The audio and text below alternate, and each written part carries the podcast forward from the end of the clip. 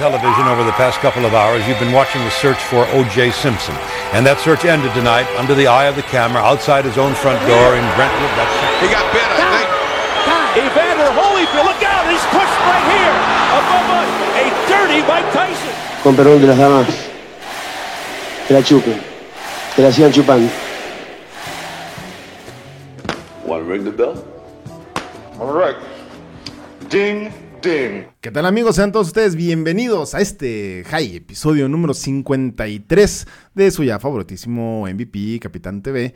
Eh, pues estamos así es, en- así es, estamos ¿no? de manteles largos Lo aquí en MVP. Es lo que te iba a decir porque quería ver todas las frases clichesosas que hay como cuando estás de manteles largos. ¿Qué otra hay Claro. por ahí? A ver.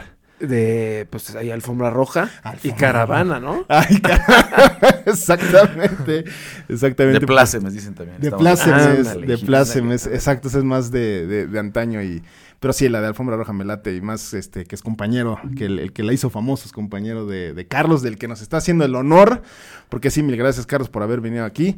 Carlos Contreras, Legaspi, la voz autorizada de la MMA en, la ES en ESPN y en Reportero México. de ESPN Deportes. Reportero de ESPN Deportes, pero sobre todo la voz autorizada de la MMA aquí en México. Pionero del periodismo de MMA en México. Exactamente. Así es. Pues Carlos, un gusto tenerte aquí. No, pues gracias por la invitación. Para mí en lo la- personal es, es un, es un sueño, un logro desbloqueado. Sí.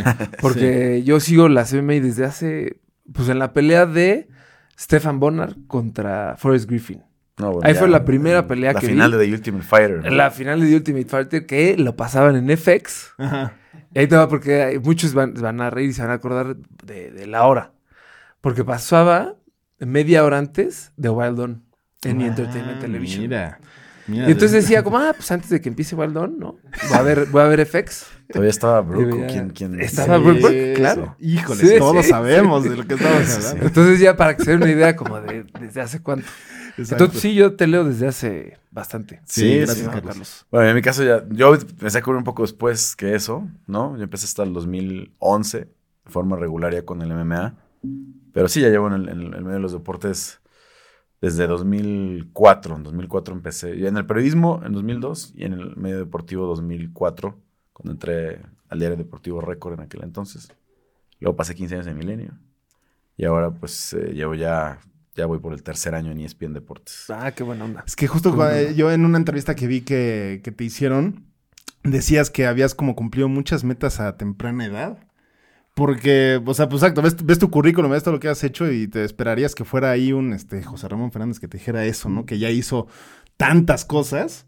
Y que ha cubierto tantos Y deportes. sí. Sí, es, es algo que de- en- entre que estoy orgulloso y, y- y también no nunca fui muy este ahora soy un poco más, la verdad, y porque sí sí hay que ganarse el crédito tal vez, Claro. pero muchos periodistas deportivos, muchos colegas míos pues cacarean mucho, ¿no? Lo, lo que hacen aquí y allá. Y la verdad es que pues yo tuve la suerte de hacer muchas coberturas que si yo, o sea, siendo como realistas, probablemente el- en la variedad de, de- de coberturas me refiero, ¿no? Por ejemplo, sí, y hay gente que le tengo mucho respeto y cariño, como Toño de Valdés. Pues Toño también ha cubierto todo, ¿no? Le, lo Sí, mandan a los sí. mundiales, a los olímpicos, a esto, lo otro, tal. Y, y obviamente lleva muchos más años que yo en el, en el medio, ¿no? Pero es raro, es raro que, que alguien pueda ser tan versátil, porque normalmente los periodistas deportivos se clavan en el fútbol, se clavan en el béisbol. Yo en mi caso ahora pues estoy, llevo tres años ya especializado en MMA, no, no he cubierto, y son unas cositas de box nada más, pero en los últimos años no he cubierto nada más, pero al principio de mi carrera pues sí me tocó todo, béisbol, fútbol americano. Mi primera cobertura internacional fueron los X Games. ¿no? No, bueno, sí. Esto que estoy haciendo con el MMA, yo lo quise hacer con, las, eh, con los deportes de acción al principio de mi carrera. Y decía es que los deportes de acción en México no lo está cubriendo nadie, ¿no? Nadie estaba cubriendo el, el skateboarding, nadie estaba cubriendo el, el freestyle motocross, este, que ya empezaba como a crecer y decía, bueno, yo quiero hacer esto. Pero la verdad es que no encontré una industria todavía con la madurez como para, pues, para poderle dedicar todo el tiempo que yo quería, ¿no? Porque sí, en aquel entonces, este, trabajé con los, pues, con, con Max Barrera, que, que era de de- de los nombres más grandes del skateboarding, con Mario Sanz, que desafortunadamente luego entró en una situación personal gravísima, ¿no? Este, eh, con eh, Johan Ungaray, y luego con todos los internacionales del, eh, eh, del freestyle motocross y, y, vaya, todos los atletas de, de X Games a nivel internacional y nacional, eh, algunos latinos, etcétera, ¿no? Pero después, cuando entré a, a se empezó a dar la oportunidad, se empezó a estructurar más el tema del UFC, abrieron una agencia de relaciones públicas, porque al principio, y bueno, ahorita estábamos platicando de cómo fuimos entrando todos al mundo del MMA, y era un, eh, literal, era casi tenías que recurrir a la piratería, ¿no? Al principio. Era que si unos DVDs quemados o alguien, algún compa tuyo que había comprado eh, los DVDs en- legales en Estados Unidos y los había traído, porque luego si tú ibas aquí a las tiendas, había algunos, pero no estaban todos. Este, entonces eh, se, comp- se- se volvió un tema como ciertamente underground, hasta que Televisa compra los derechos para eh, UFC 100, ¿no? TUDN, Entonces, ¿no? Bueno, TDN. en Televisa. TUDN, Sí. ¿no? Eh, bueno, ahora TDN, que era en En aquel entonces, el entonces, TUDN. Em, y, y a partir de ahí empieza, ¿no? Y luego pasa a Fox Sports, etcétera, etcétera, y ya se empieza a ver de manera legal eh, y, y recurrente en... Porque The Ultimate Fighter era un producto aparte que pasaba por Spike, sí. ¿no? En Exacto. Estados Unidos, y por eso lo tenía acá para Latinoamérica FX. Exacto. Pero era muy difícil de ver, era muy difícil de seguir, y ya ni que te digo de, de cubrir los eventos en, en México, eran ciertamente esporádicos. Por ahí había algunos, como XFL, que le había ido bien con Sky una temporada corta, ¿no? Eh, pero era, era raro, era raro que, que, que tuviéramos esa estructura. Fue creciendo, gana Caín Velázquez el campeonato del peso completo, Sí. y ese es el gran boom, es el gran boom a nivel de que mucha gente ni siquiera sabía que era el MMA, pero sí sabían quién era Brock Lesnar. Sí. Y un mexicano le había ganado a Brock Lesnar. Entonces se hace eh, inmensa la bola de nieve y empieza a crecer. Y Caín pues, realmente gana un nivel de popularidad gigantesco en México.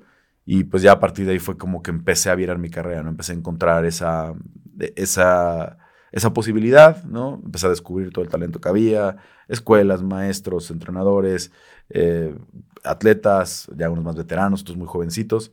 Y ya, pues de ahí fue pe- empezar a, a cubrir ya regularmente el UFC. ¿Y tú sentías que te faltaba algo? Porque, a ver, si cubrir- cubriste todos los deportes que muchos de los que se dedican a eso dieran lo que fuera por ir a un Super Bowl, por, ah, por todos los eventos que tú cubriste, sentías que te faltaba algo que decías, híjole, pero es que, o sea, esto está padrísimo, pero chance. Mira, para serte esto. honesto, no hay nada como los Juegos Olímpicos. Nada, nada. Los Juegos Olímpicos es, es, es- porque... Y mucha gente dirá, no, es que yo preferiría un mundial que los Juegos Olímpicos. Claro, el ambiente del mundial eh, es súper pasional y va- vas con la selección y van 30 mil mexicanos y es una locura, ¿no? Eso sí. Pero cuando, en términos de trabajo, ¿no? Y, y sobre todo si eres además de, de periodista fan de los deportes, pues en los Juegos Olímpicos a mí me tocó, por ejemplo, en Beijing ver en la noche a Usain Bolt romper el récord mundial, luego pararme a las 6 de la mañana para un mexicano que competía en la marcha y a las 12 del día ver a Leo Messi ganar el oro. ¿No? En- Sí, estamos hablando, maratónicas, estamos hablando de, ¿no? en de- tres días veías tres Sí, sucesos o sea, históricos. Y, y no, y a Federer ganar una medalla de oro también en, en el, en, el, en el tenis. Sí, y no, esto, estoy hablando de los, los Juegos Olímpicos de Beijing, ¿no? Y que además ahí también fueron, fue la, la, la gran actuación de Michael Phelps, ¿no? Entonces pude ver a Phelps, pude ver a Bolt, pude ver a, a Federer, a Messi, Ronaldinho que ganó el bronce en aquella ocasión. Este, y esa selección de Argentina tenía a Mascherano, a Vanega, este, a Kun, ¿no? O sea, es o sea, estabas hablando de que pues eran equipazos y, y- y ves todo, ¿no? O sea, en muy poco, en un espacio muy breve. Ya, le- ya la, la FIFA le quitó un poco de punch al, al torneo de fútbol porque ya no es oficial. Sí, Exacto. sí, ya no sí, están sí, sí, obligados sí. a ir. Sí. Pero todavía ese y el de Londres, eh, que también me tocó, la medalla de oro de México. cómo no, cómo Pues no. fueron momentos, te digo, o sea, eh, que, no, que no lo puedes cambiar porque esa, esa adrenalina de que tengo que correr al otro, el otro venue para ver este, otra competencia y escribir y hacer un enlace y todo eso, que es lo que a mí me gusta de, de cubrir el MMA, ¿no? Sobre todo la noche de la pelea, es ese rush de tengo que mandar el enlace, tengo que hacer la entrevista, tengo que...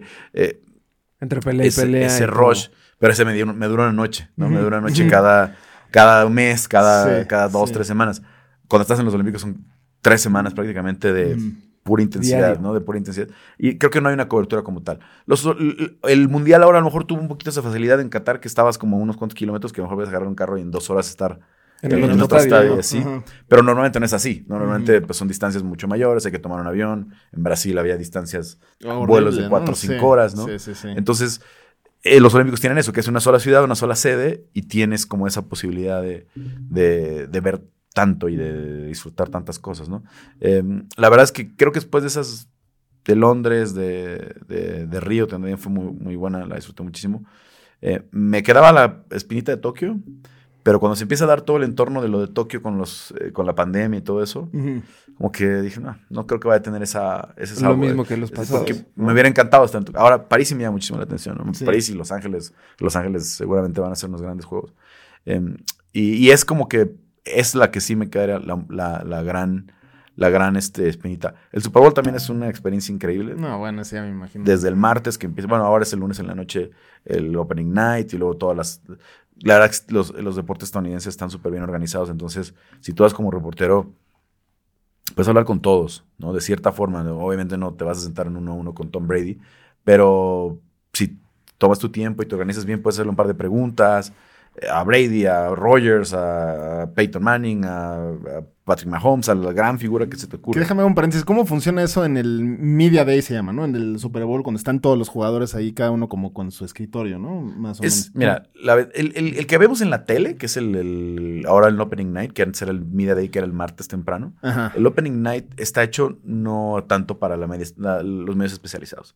Eso es por eso se abre mucho que lleguen medios de espectáculos, muchos que van a hacer más color, ¿no? Eh, que van como más a hacerles preguntas eh, chistosas, que les van a llevar sombreros, que les van a llevar la bandera de México. esto. Pues como lo que Es- hizo Facundo, ¿no? Que hizo un desmadrito en uno de esos. Ahora él lo ¿Ah, hizo en un Sí. lugar donde ya no se presta para tanto, porque Ah, ok. esa después, de, después de esa, esa, esa, esa atención a medios el lunes por la noche, a partir del martes en la mañana, todo el equipo se presenta, tiene una hora, un poquito más de una hora, para hablar con los medios de comunicación acreditados. Pero esos ya son los medios de comunicación, digamos, deportivos, los medios locales, medios que vienen de Kansas City siguiendo a los Chiefs, medios Sí. que vienen de San Francisco siguiendo a, a los Los Niners, 49ers, ¿no? quien sea, los que estén en- en- involucrados, ¿no? Eh, ya es mucho más especializado. Y son unas mesas redondas, de cuenta como el tamaño de esta, en la que sientan a cuatro o cinco jugadores, cuando estamos hablando de los de más o menos bajo perfil, y hay unos 8 o 10 que los ponen en unas eh, casetitas como las que vemos en el, en el, en el, en el, en- en el- en el Opening Night. Ajá. ¿no? Y normalmente la gran estrella del equipo sale a conferencia porque es muy difícil que te dé tiempo de, de- de- de ponerlo ahí. Entonces ponte un Tom Brady, un Pat Mahomes. eh, en su caso, por ejemplo, con los Ravens era Ray Lewis, ¿no? Que era Ray Lewis, era el, aunque no era el coreback, pero era la Sí. gran figura del Sí, equipo. sí. Un Troy Polamalu. Salen, dan conferencia de prensa, ¿no? Y luego sale el coach. Entonces, mientras estás haciendo la conferencia de prensa con la estrella y el coach, tienes una hora para tú buscar tus historias. Si yo quiero hacer una historia sobre la línea ofensiva, pues agarro y me siento con todos los de la línea ofensiva. Claro. ¿Y qué pasó aquí y tal? Y seleccionó este. no, ya. Entonces está también organizado que tienes martes, miércoles, jueves para hacerlo. Ya normalmente el viernes ya les dan descanso, ya no hacen más medios. Incluso los cambian de hotel para que descansen entre viernes y sábado después de la práctica y ya el domingo se van al, al- al juego, ¿no? Y también la atención a medios después del juego es bastante abierta y todo eso. El problema que pasa con Facundo es que lo hizo en una conferencia de estas de jueves o de miércoles, no recuerdo, y estaba, él estaba, yo estaba justo del otro lado de la puerta donde lo hizo, eh, y sí lo sacaron. Sí. Porque ya, ya no es tanto el espacio para, para bromear, ya es un espacio Pues más serio de chamba. para hacer, el Sí. lunes puedes hacer lo que quieras, básicamente, ¿no? Y, y, hay muchos mm, prensa que solo es acreditada para el lunes. Ok. Es, ¿no? Eh, eh, este, Entertainment Tonight y muchos otros medios estadounidenses que solamente se dedican a, lo mejor TMC, ¿no? Que van a hacer como más cosas, más entretenimiento y para eso es el lunes. Entonces, los, los- la verdad, los medios estadounidenses, las ligas estadounidenses lo tienen muy bien organizado y, y esa es como, es, también es una cobertura muy larga de toda la semana, muy buena. ¿Qué Super Bowl fue ese? El de que dicen de. El de Facundo ¿no? debe haber sido- de Tom Brady. Debe haber sido el de Filadelfia El o, del Philly Special. o el de Atlanta. Uno de esos dos. No, de- uno, de esos dos uno de esos debe haber sido por, por la época, porque era una conferencia de los Patriotas, si no me equivoco.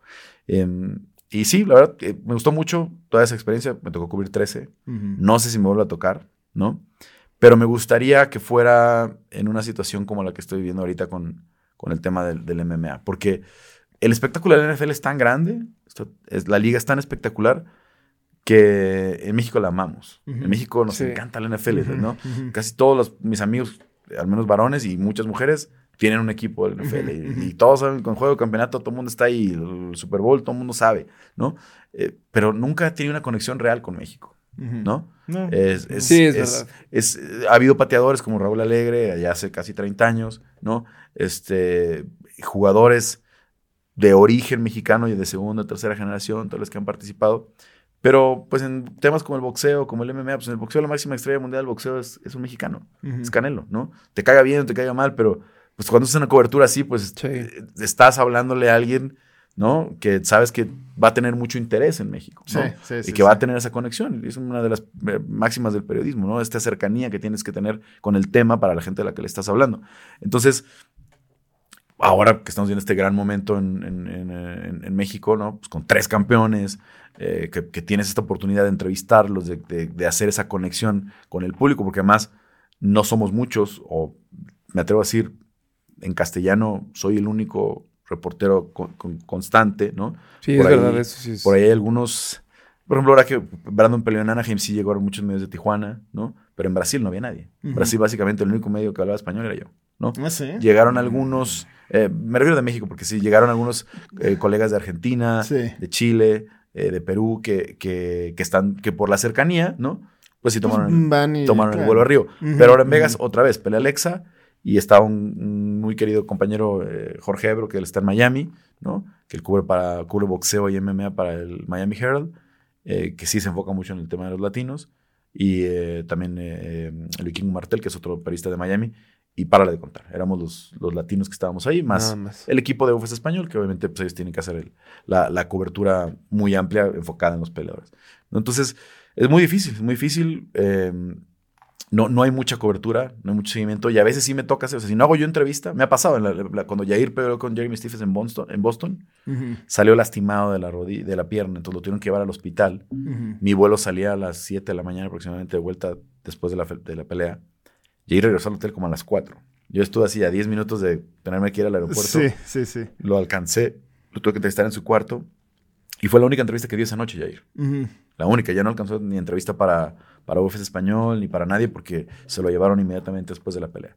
Entonces, a veces, si no soy yo el que está ahí para darle la voz al, al, al peleador mexicano, no va a ser No nos llega el contenido. No va a ser nadie. Sí. No, no va a ser nadie, ¿no? Nos llega el O contenido. sea, Sí. Exactamente. Digo, la verdad es que este, quisiera que no fuera verdad. Quisiera que Sí. fueran, que saber que hay otros colegas, porque yo, la verdad, hace cinco años empecé a pensar, bueno, esto ya está explotando. Los medios nacionales ya van a darse cuenta, ¿no? De que hay que empezar a hacer coberturas, de que hay que venir y que esto y que lo otro. Y al contrario, o sea, al contrario, parece que ahora sí, ¿no? Sí, todo el mundo quiere hablar con Brandon, con Alexa, con Jair, Ujú, ujú, aquí en ujú, México, ¿no? ujú. Sí, sí, sí. Me los traen aquí o hacer un Zoom, ¿no? Sí. Pero, pero, Pero no, no, no, no se atreven a gastar, a hacer el gasto de. Ya, es un viaje a Las Vegas, no estamos hablando de, de, sí, de una cobertura de un mes en, en, en en Tokio. Ca- en Qatar, Sí, ¿no? este, Que sí mandan a Qatar a 70, 80 Sí. eh, personas a lo mejor, Exacto. pero no pueden mandar un reportero, porque además Sí, sí, sí. en mi caso estoy acostumbrado a trabajar yo solo con, con mi cámara, ¿no? Yo, yo, yo solo llevo todo mi, mi equipo, yo grabo y todo, entonces es una ventaja. Me, ¿Tú me- solo me tú, bajo. tú, tú? Sí, normalmente, en la mayoría de las coberturas es así, ¿no? A algunos casos en Brasil tuve la suerte de que el equipo de ESPN Brasil nos ayudó y tenía seis personas. Entonces era Ah, bueno, mundo, mucho más relajado y más Teníamos, de teníamos- vacaciones, teníamos sí. un live view para mandar todo en vivo, hicimos muchísimos. eh, Y además me pidieron que hiciera algunas cosas en portugués, eh, en mi portuñol, porque medio hablo portugués, pero eh, te traiciona a veces mucho el portuñol. Eh, se salen algunas palabras. y eh, en inglés. Sí lo comprendo perfectamente lo que me hablan los peleadores, eh, con algunas excepciones, porque luego de pronto Charles Oliveira empieza, se suelta. Habla rapidísimo. ¿No? Sí, a decir, ah, este sí me va a entender perfecto, ahí te voy. No, es, además, sí tengo una relación más o menos ya cercana con, con Charles, con- como tiene compañeros que hablan español, como Rolando Bedoya, que es un peruano, eh, Pepe Laureano, que es argentino. Eh, entonces, él entiende el español. Sí. ¿no? Si tú le hablas en español, te entiende. Pero de pronto se suelta y te habla y... Sí, sí, sí, sí, sí, sí. ¿Qué A ver, pasó, güey? Despacito, Charles. O sea que hay que poner bu- buena cara, ¿no? Y decir, A va, va, va, Va, Charles, va, claro, va. Sí, por eso. Sí, a- y luego termina de hablar y te sonríe siempre. sí, sí. Oye, pero sí es una realidad que antes, y me atrevo a decir que ahorita todavía hay algunos medios que no le dan cobertura ni espacio a- al MMA. Justo le estaba platicando a Franco y André que mm, hace no mucho, bueno, no, sí, hace mucho. Me entrevisté con un medio y me dijo como, oye, pues ¿cuál es tu mero mole de los deportes? ¿No? Y le dije, pues la neta MMA. Y me dijo, no, pero otro, porque ese no lo, no lo cubrimos aquí ni lo vamos a cubrir. No, bueno. Y es un medio... No, es un medio choncho. Bueno, a ver, para ser 100% Y fue después, después de. No, no, no. Fue antes del boom de Conor McGregor. Y ya después, ellos empezaron a llevar a. Bueno, empezaron a cubrir a Conor. Sí, muchos se suben un poquito. Y espero que Sí, se suban, al porque la verdad, la verdad no es, o sea, no es, no es, ay, es- no, esto, esto no es mío y ya, nada más. No, pues vengan, vengan, La idea vengan. es que se suben, Vengan pues, y den la claro. difusión, porque esto va a ayudar a que haya, si hoy tenemos tres campeones, que en el futuro tengamos otros tres campeones y que sigamos con el. el- la verdad, los medios no entienden eh, también entiendo que la situación en los medios es bastante dura. El, el- Sí, los más últimos ahorita, tres, cuatro ¿no? años ha sido muy difícil para los medios convencionales sobrevivir, adaptarse a lo que es la monetización directa. Sí. No le encuentran cómo sacarle provecho. A lo mejor tienen mucho tráfico con los sitios de noticias, pero pues ya los clics en un sitio, en, una- en, un, en un artículo de texto, ya Pues- para, para monetizarlo y que te valga la pena, tienen que ser unas cifras eh, absurdas. ¿no? Monumentales, O sea, sí, sí. obviamente el video genera mucho más, eh, el contenido es mucho más fácil de, monetizar, etcétera, etcétera. Entonces, como que en los medios convencionales no lo he entendido. Ya hay muchos, ¿no? Eh, youtubers y creadores de contenido que de pronto también se quedan en la comodidad porque ya me fue bien hacerme análisis aquí desde la mesa, ¿no? Sí, y tal, sí. y aquí me quedo. No tengo, no tengo por qué ir a hacer yo las entrevistas. Yo termina, gano Alexa Grasso y yo me siento, ah, aquí está mi análisis de cómo ganar. Sí, está muy padre. Porque además ya tienen 100 mil seguidores, tienen 150 mil y, y ya, Claro. ya monetizan todo y se quedan en esa comunidad. Entonces estamos en ese medio de que pues, a los medios eh, convencionales no le entienden, no le alcanza y los que le entienden, pues como que ya están bien acomodados y de pronto sí hay muchos creadores de contenido, sobre todo de MMA, que les va muy bien, que tienen muy buena cantidad de vistas, pero con contenido que no es de ellos, ¿no? Que agarran los, los videos de los careos, o sí. fragmentos de las peleas, Sí. ta, ta, tal, hacen su, su, análisis ahí y vamos. y están en la otra comodidad. Entonces, sí, eso no ayuda para nada a crecer el deporte. Para nada, para nada. Lo que ayuda es darle difusión.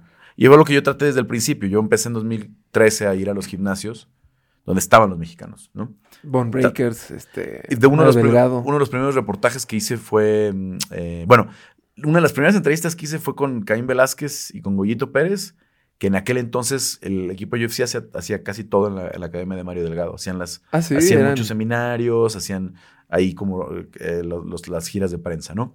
Eh, algunos de los primeros reportajes que hice fue con la Academia Bone Breakers acá en Breaker Central, ¿no? Ujú. Eh, con Raúl Salas, con Doyer Montaño, con, con, con Dani Salas, con Perry, una generación de peleadores que me tocó seguir en- cuando entraron a- al programa de desarrollo, cuando entraron a The Ultimate Fighter, etcétera, etcétera. Eh, pero después empecé como a, hacerlo a nivel internacional. También fui al Entran Gym de Tijuana, ¿no?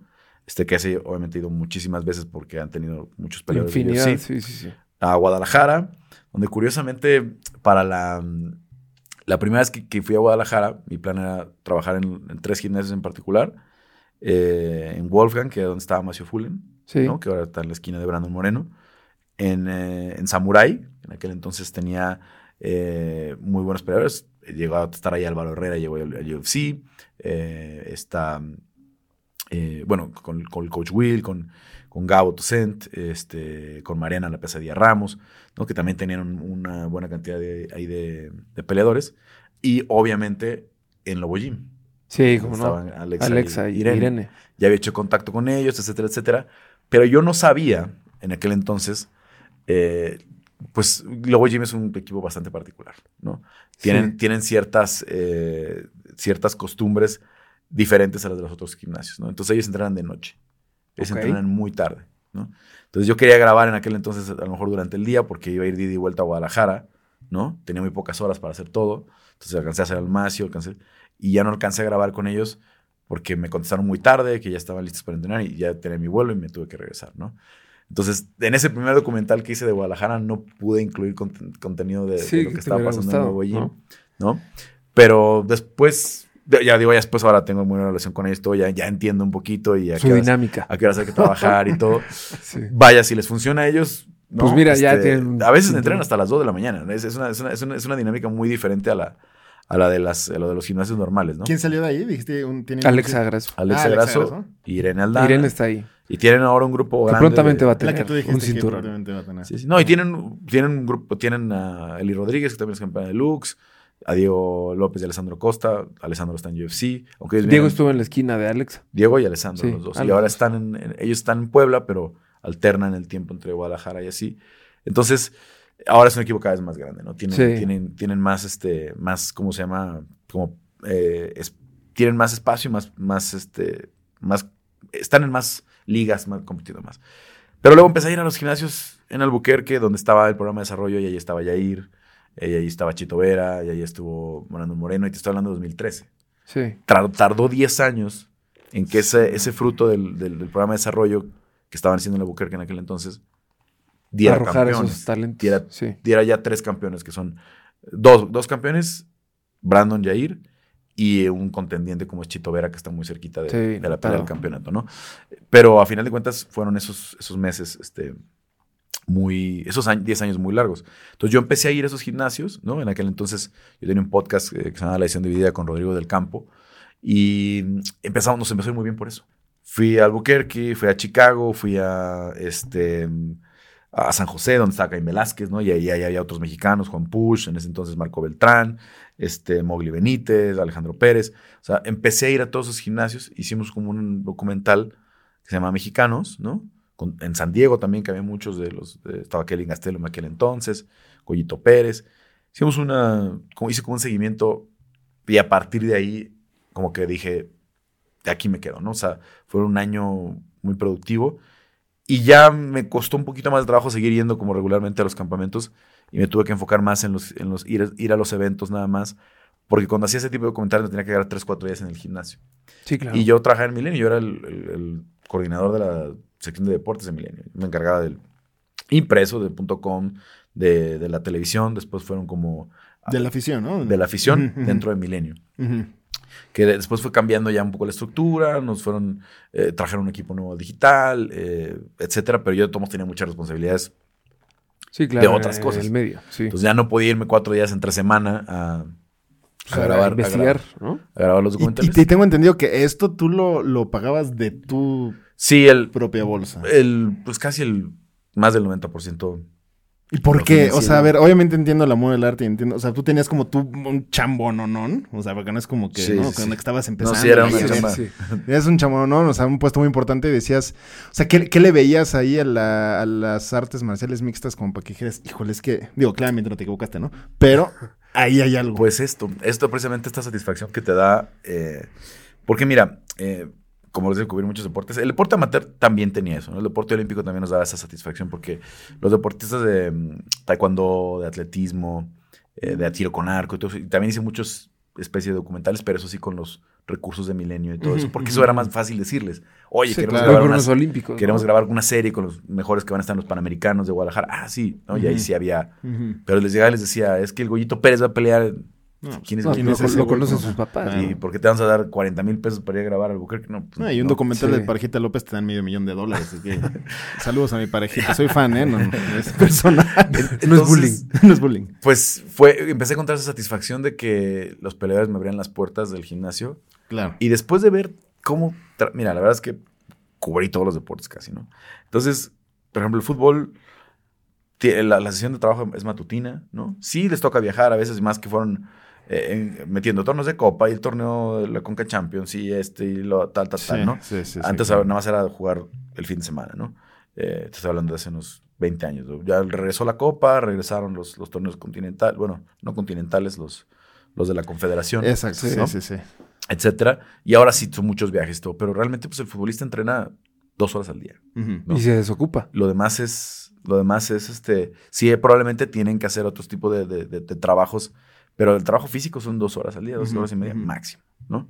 Órale. Eh, y el peleador de MMA me tocó, me tocó estar en la rutina diaria y es, eh, te separan a las 8 de la mañana, tienes que desayunar muy bien, ¿no? Con- sano, ¿no? No solamente bien, sino sano. Ujú, Tienes que, y, y eso tienen un nutriólogo pegado, de cada, casi todos los peleadores ya de alto nivel tienen su propio nutriólogo, tienen su, Su comida hecha. el UFC a muchos les da, les provee de sus propias dietas, ¿no? Y luego vas a entrenar, a lo mejor en la mañana hacen box, ¿no? Y luego eh, un, un ratito después hacen lucha, una hora de box, una hora de lucha. Luego a descansar, a dormir un ratito, porque luego tienes que ir a hacer el físico, ¿no? Van, al- van al gimnasio a hacer pesas, esto y lo otro. En la tarde, jiu-jitsu, ¿no? En la noche hay que ir al sauna. Entonces, o sea, son 8 o 10 horas al día de entrenamiento, ¿no? Entonces, si ves que es una rutina. Y de altísimo nivel, ¿no? Es como que hacen uno Es que poquito, el otro que estás poquito. o sea, haciendo Sí, no, disciplinas no. completas en el Sí. mismo día, ¿no? Estás entrenando dos horas de, de jiu-jitsu, que el jiu-jitsu es- tiene un nivel elevadísimo, ¿no? Y luego la lucha, pues también es súper demandante. Y el striking, el- ya sea MMA, o sea, ya sea especializado para el MMA, o sea, Muay Thai o, o puro box, es súper ahora demandante que está de también. moda también. Sí, bueno, la- la- la- la- los tipos de lucha casi siempre van a, va a aplicarse bien.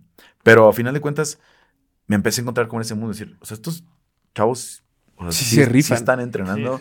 Y otro nivel, ¿no? eso te da un contenido muy diferente. Porque Claro. si te dejan entrar al gimnasio y te dejan ver ¿Cómo entrenan esto? ¿Cómo entrenan lo otro? Tal, tal, tal. Empecé a aprender un chorro, empecé a absorber. Yo sabía muy poco de MMA cuando empecé, la verdad. O sea, era fan, pero mis conocimientos eran muy, muy Pues muy por encimita, ¿no? Muy verdad, pero empecé a aprender, empecé a hablar mucho con entrenadores, empecé a hablar mucho con peleadores, a ver cómo entrenan estos, hacen esto, tal, aquí. Empecé a entrenar las diferencias entre un gimnasio y el otro. Entonces fue lo que me cautivó, digamos, decir, a ver, pues esto me gusta, esto me da un, eh, una satisfacción profesional que a lo mejor si no estaba redituando en lo económico. Pues ¿no? en lo personal y en lo emocional. Sí, porque incluso esos, esos Sí, videos sí, sí. que hacía yo los subía a los canales de, de la afición, a los canales Claro, que monetizaba milenio. Milenio, ¿no? Entonces hay, hay videos de 2, 3 millones de vistas de los que yo hice, ¿no? Eh, que tienen allá y que fue una monetización que se quedó allá. Que yo Sí. financié el viaje Y, y, el- ellos y la monetización se quedaba los allá. frutos. Pero a final de cuentas era Pues parte, de, era, parte de, era parte de mi trabajo, no, no, no conectaban con eso. Y una de las razones que termina provocando mi salida es esa, que ya decían es que tú estás muy enfocado en eso, ¿no? Necesitamos que estés aquí más, tal, tal, tal. Y yo solamente decía, es que yo quiero una cobertura al mes, es un fin de semana al mes. Es lo único que te pido. O sea, en lugar de descansar esos días, ¿no? Porque además coincidía con los que suponía que eran mis días de descanso, voy a ir. No, no, no. Entonces empezó a ser una serie de, complicaciones. A final de cuentas, este, llegamos por ahí a un acuerdo en el que yo ya no estaba, digamos, en la redacción. Iba a seguir escribiendo específicamente sobre MMA. Me iban a dar ellos el espacio para seguir publicando, para yo poder seguir con esto. Y ya, eventualmente eh, llegó el día en que me llamaron de ESPN. Dijeron, necesitamos un escritor especialista en MMA. Y, No, pues, y- y- y Qué mejor, ¿no? Sí. me pidieron las cosas de prueba, funcionaron muy bien y ¿Y en qué año fue eso, estamos. perdón? Lo de Milenio. O sea, para, para entender más o menos. Yo la- salí de Milenio en el 2019, en- en- de la redacción. Y seguí- me seguí escribiendo, seguí haciendo coberturas de MMA para ellos durante pues, el año más duro de la pandemia. el- y me llamaron de ESPN en mayo del 2021. Ok. Curiosamente, no curiosamente, obviamente todo tenía que ver con que faltaba un mes para la pelea de Brandon contra Ajá. Davison Figueredo, Ajá. la de, la de mm, Arizona cuando gana el campeonato. Entonces esa fue ya, fue mi segunda o mi tercera, mi, mi segundo, mi tercer evento que cubrí con ESPN. Ya fue la primera pelea del campeonato de Brandon. Entonces ya de ahí ha sido, pues desde mayo de 2021 para acá, ¿no? Este, No, pues ya dos, dos añitos así de. llevamos una carrera larguísima. 50 Llevas eventos. poco más de 80 eventos, ¿no? 121. 121. Ciento- fue el Me 121 fallaron, este me fallaron los Pues, pues sí es poco más, ¿no? poco O sea, más de a fin de 80. cuentas, es poco Mal más. no estaba. No dijiste cuánto. Exacto. Un poquito más. Oye, fue, nu- fue nunca el te- 121 el de 285, el de Alexa. Cortés. Ah, Ok, cómo no, ok, cómo no. ok. Este, ¿nunca te picó el bicho de querer entrenar MMA? No, ¿Qué porque has dicho? llegué ya tarde. La verdad, llegué tarde. ¿Sí? O sea, Nunca es tarde. empecé a entrenar. De hecho, sí, empecé a entrenar box. ¿Ah, sí? Empecé a entrenar box. Ah, qué bien.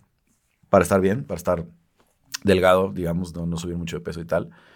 Traté de hacer sparring algunas veces, pero con chavitos, yo tenía ya 32, 33 años, ellos tenían Y estos cuates 16, 15. 20, 21, ¿no? Sí, sí, no, sí. ni siquiera los veía, o sea, ya- mientras la pensaba ya me había comido 3, 4 golpes. Y sí pegaba duro, sí, tenía, pues, sí tengo por ahí un poquito el poder en el gancho, sí, pero no, pero para que se los conectara. Sí, sí, sí. Entonces, Primero alcánzalos. este, al costado sí le puedo dar con ganas, pero, pero no, no, no me. He, he hecho básicos de todo, de jiu-jitsu, más de lucha, ¿no? Algunos, este, sobre todo porque digo, cuando estás en los. En los este, Para entender un poco, ¿no? En los gimnasios los- me gusta entender y me gusta ver cómo haces un sprawl, ¿no? Y cómo defiendes así. y- o sea, sí, sí entiendo, Sí. pero no, no, no, no para nada he entrenado de manera ya más, más formal, ¿no? O sea, no, no, ni tiempo tengo, la verdad. Sí. con el box estoy. Está complicado. Es que aquí el señor sí le pega al jiu-jitsu y demás. O sea, por Ah, eso. desde por eso te dijo, no, pues nunca es tarde, Sí. mi cara. Porque claro, pasó bueno. lo mismo. En el, en el gimnasio hay puro chavito. Todos son de cinta morada para arriba. Y, y, pues uno de 32 años, cinta blanca, pues sí dices, No, mi hermano. Sí. Hágase. Sí. No, eh, ahora, el jiu-jitsu sí es un poco diseñado para que no importa la edad. Lo puedes, Es verdad, Puedes es empezar. No, no tiene, no tiene, obviamente tiene muchos riesgos de lesión, ¿no? Sí, sí, sí. Bastantes. Pero no tiene esa, esa, esa, esa- no es tan demandante en la cuestión del cardiovascular. Sí, ¿no? eso sí es. Es, eh, por eso hay mucha gente que empieza tarde, que empieza después de los 40 Sí. y terminan siendo hasta cintas negras, ¿no? De- Sí. Dependiendo de cómo se, se- qué tanto se Su involucren, ¿no? consistencia y demás. ¿no? Pero, pero sí, sí, el jiu-jitsu tiene esa ventaja, ¿no? Y creo que es una de las razones que atrapa el MMA. Sí. Porque sí es un deporte que te invita a practicarlo. Y es mucho, o sea, digo, para los que no entienden mucho, porque hay mucha banda que dice como, no, es que cuando se van al piso es de hueva y no sé qué. Pero la neta, no, ya que lo entiendes, como que entiendes mucho de la posición en la que están, ¿no? Si están en media guardia, si están en la guardia completa, o si tiran un ex-guard que es como más, no sé, espectacular, pues ya dices, no, pues si están... Es que lo que yo, yo iba a comentarles era que pues hemos crecido viendo el box, ¿no? O sea, el MMA pues, es nuevo para nosotros. Entonces, como que el box está, está- es fácil de ver, es fácil de entender. Como lo acaba de decir ahorita, yo soy uno de esos güeyes. O sea, honestamente, Sí. o sea, a mí me sí se me hace muy atractivo ver una pelea de UFC, pero cuando ya empiezan mucho tiempo allá abajo, pues tú dices, pues puede estar mejor ahí abajo, Sí, ¿no? sí, que, sí. que arriba. Hay llaves muy como, pues, flashantes que... Sí. Sí, son muy espectaculares y... Bueno, y conforme vas entendiendo, mira, la verdad es que, por ejemplo, El triángulo que metió Jair eh, con el que ganó el cinturón. Mm. qué bárbaro.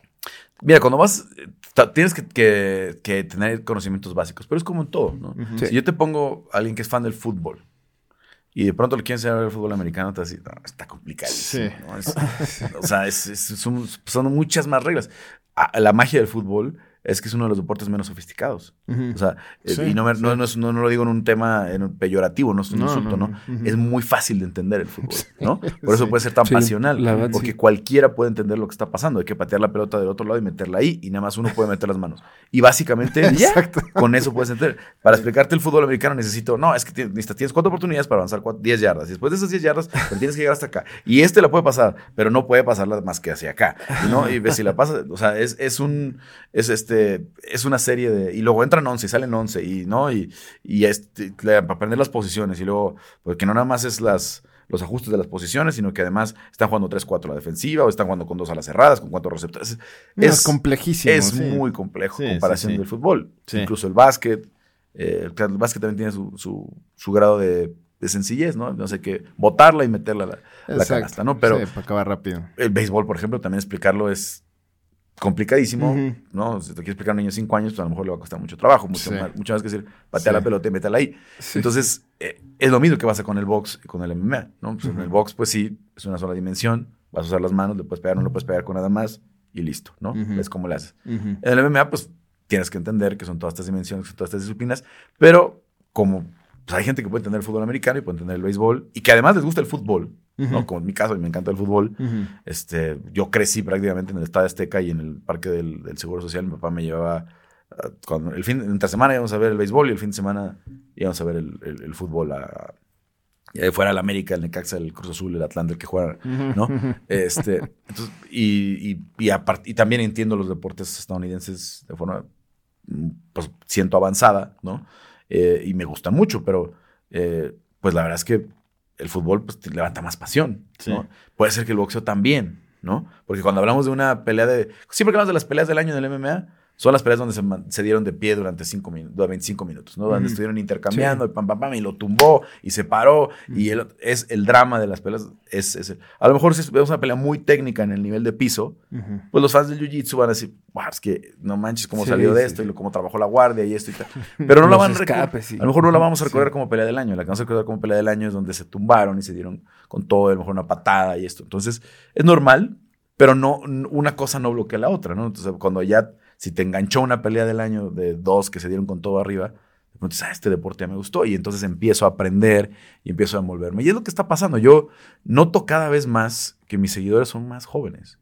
O sea, me empezaban a seguir cuando me empecé hace 10 años, eran mayores de 30 a lo mejor. Ujú. Y ahorita veo que me siguen chavitos de 18 años, de 15 años, dices, que están empezando a encontrar en Brandon Moreno un ídolo, en, Sí. en Jair Rodríguez un ídolo. Ahora, lo que va a generar Alexa con las niñas Sí, va a ser un- Sí, sí, sí, va a ser un fenómeno impresionante. Entonces, es básicamente lo que estamos, este, lo que estamos tratando de construir, lo que me enganchó y dije, aquí puedo hacer algo, aquí puedo hacer algo que no solamente me deja la satisfacción a mí, sino que deje satisfacciones a mi comunidad, a, a la gente con la que estoy trabajando, porque aunque no es muy normal, no, eh, o no es muy público, pero sí ya en, estas, en estos momentos, a, a tantos años, sí hay muchos, muchos entrenadores, muchos peleadores que me, que me agradecen, me dicen, "Es que tú fuiste el único que nos dio difusión, el único que estuvo aquí, el único que estuvo acá, el único que, que cuando necesitábamos una entrevista nos la dio. Desde el ¿no? principio Para que nos confiaste, ¿no? conocieran, ¿no? Ujú, Para que supieran quiénes somos. Entonces, eh, sí es una gran... Obviamente no, no te metes a la jaula, ¿no? Y obviamente no, no puedes, ya no puedes hacer que, que ganen las peleas. Pero sí puedes poner tu granito de arena para que a lo mejor algún patrocinador se acerque, para que a lo mejor eh, lo- en algún momento en el que el gobierno entró fuerte, ¿no? En el sexenio pasado, ¿no? Que el gobierno invirtió en la academia MMA. Ah, había una de MMA, sí, Hicieron, sí. ¿no? Le apoyaron las federaciones, etcétera, etcétera. Al menos que ese ruido pueda, pueda generar algo, ¿no? Que, que te terminen de derivar ese tipo de cosas. Y, y básicamente fue por eso, fue porque encontré un terreno, la verdad es que el fútbol no necesita más ayuda, el fútbol tiene toda la No, es que verdad. Al contrario, ¿no? Sí. si lo pelan menos, igual y mejor. Este, el béisbol eh, ahora tiene un gran impulso de parte gubernamental, Sí, entonces claro. tampoco necesita que le ayudemos mucho. Acá sí sabíamos que si de pronto se les ponían las condiciones tal, tal, tal, pues estás peleando con un 145 que aunque sea de Australia, que aunque sea de Estados Unidos, de tal, tal, tal, los puedes poner en casi las mismas condiciones. ¿No? Obviamente hay deficiencias todavía con países ¿no? como Brasil, Rusia, Estados Unidos que, que tienen programas mucho más desarrollados, que tienen mucho más años en este deporte, pero en 10 años recortaste distancias que a lo mejor no podrías recortar en otras, ¿no? en otros deportes. De todos los peleadores que has visto, ¿cuál es tu favorito? Así, ¿cuál fue el que dijiste, este güey está en otra liga? En mi caso fue George Anderson Silva. Ah, bueno, no me, no me tocó el gran Anderson Silva, la verdad. Desafortunadamente, la primera vez que yo cubrí a Anderson eh, vení- fue con la segunda de Sonnen. ¿no? Ok, sí, la, primera, sí. la primera vez que me tocó. Entonces, ganó esa, ¿no? Sonnen no se vio tan bien como en la primera. Eh, y luego me tocó verlo perder con Wyman dos veces. Híjoles que sí. Entonces, no tuve, no viví esa magia de, de Anderson, así de, obviamente es uno de los mejores de todos los tiempos. Em, creo que el que más en ese nivel me ha tocado es John Jones, ¿no? Y creo que, por ejemplo, al- algo como lo que hizo Alexa Grasso con Valentina Shevchenko te hace valorar más Sí, lo que es John. Jones, que tenga 15 peleas de campeonato ganadas, Sí. ¿no? Eh, y creo que en ese sentido, pues debe ser él. Pero sí tengo algunos peleadores que me gusta mucho ver, que a lo mejor no son los mejores de todos los tiempos, pero yo creo que mi campeón favorito es Robbie Lawler. Lo que hizo. Robbie Lawler en las Sí. 170 libras, las peleas de campeonato de Robbie Lawler, la de Carlos Condit, la de Rory McDonald, eh, son, son de las mejores peleas de la historia de las peleas de campeonato, ¿no? Entonces a lo mejor fue un Es reinado verdad. breve de Robbie Lawler, pero creo que es mi campeón favorito. Si tuviera que escoger un- un- una época de- de- del peso welter, La de él. La de no, no se compara con lo de George St. Pierre. No, George St. Pierre defendió Sí. muchas veces todo, pero las peleas de Lawler fueron o Otro sea, nivel. increíbles, ¿no? Y Carlos Condit era uno de mis peleadores fa- favoritos también. Entonces, esa pelea de Condit contra Lawler es una de mis favoritas. Entonces, si tuviera que escoger, como en la cuestión de las virtudes, es decir, quién es el, el mejor que he visto, John Jones. Pero como que en el tema de cómo disfruté más de las peleas, de que no querías ver esas, lo querías volver a ver pelear, eh, tendría que ser Robbie Lawler. Fíjate qué curioso, como que siempre es o John Jones o GSP o Anderson Silva, recientemente Conor McGregor. Yo creo que Conor McGregor sí atrajo a muchos fans, Sí. no necesariamente del deporte, ni de mucho, ya deja tu UFC o MMA, pero este güey sí como que levantó un fenómeno ahí y la banda solo veía a él, o sea, por verlo a él, o sea, veían el evento y el pay-per-view, pues por ver a este güey y ver qué excentricidades iba a sacar o... Pues Mira, es que justo ¿no? lo que iba a decir también, o sea, el, el box tiene, tiene 300 Conor McGregor, ha tenido 300 Conor McGregors.